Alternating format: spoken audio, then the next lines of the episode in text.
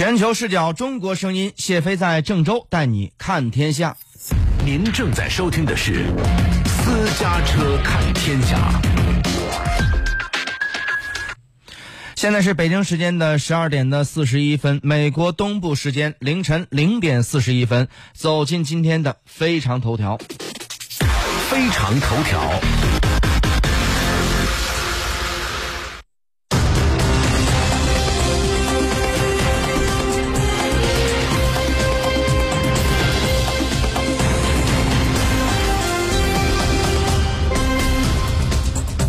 美国继封杀华为之后呢，现在将矛头对准了中国移动互联网巨头，在美国拥有五千万日活用户的抖音国际版 TikTok 北美业务面临着被封杀或被迫出售。微软发声明表示，正在与 TikTok 洽谈收购 TikTok 的在美国、加拿大、澳大利亚与新西兰的业务。原本支持封杀 TikTok 的美国总统特朗普也突然改变立场，给双方四十五天期限谈判，到九月十五号。而就在北京时间的八月五号的上午，字节跳动宣布愿意剥离 TikTok 的业务。围绕有关话题呢，在今天呢将请出各路嘉宾做出深入分析。凤凰城现场，美国亚利桑那州立大学教授吴旭先生；北京现场，上海社科院互联网研究中心主任研究员惠志斌先生。我们首先通过记者的介绍来了解一下事件的来龙去脉。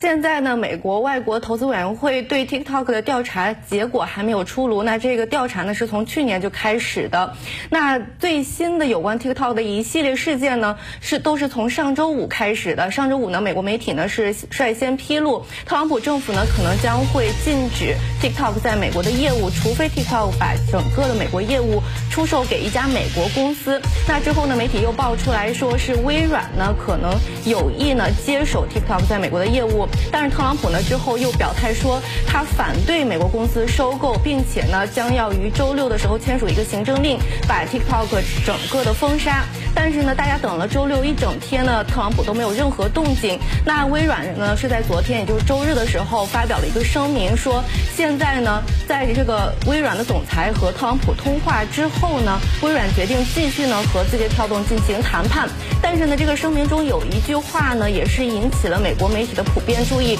就是字节跳，就是呃微软呢，在这个声明中特别的指出呢，感谢美国政府和特朗普的亲自参与，并且呢，在整个谈判过程中呢，微软将继续和美国政府以及特朗普呢保持沟通。那很多媒体的分析人士都指出呢，这在美国的一个普通的企科技企业呢进行一个呃商业交易中呢是非常。不同寻常的，基本上呢是前所未有的。但有一些分析人士指出呢，在目前的大环境下呢，这可能将是美国科技交公司交易的未来的一个常态。那我们看到呢，现在美国国会呢，在这个昨天微软发表声明之后呢，美国国会一些重量级的共和党议员呢，都站出来表示说支持美国公司收购 TikTok 在美国的业务。像是对华非常鹰派的共和党参议员卢比奥呢，也是呃发表了一个声明，表示说他是去年最早的时候提出 TikTok 对美国国家安全有威胁的人之一。那他现在认为呢，如果一家可信赖的美国公司可以收购 TikTok 在美国的业务呢，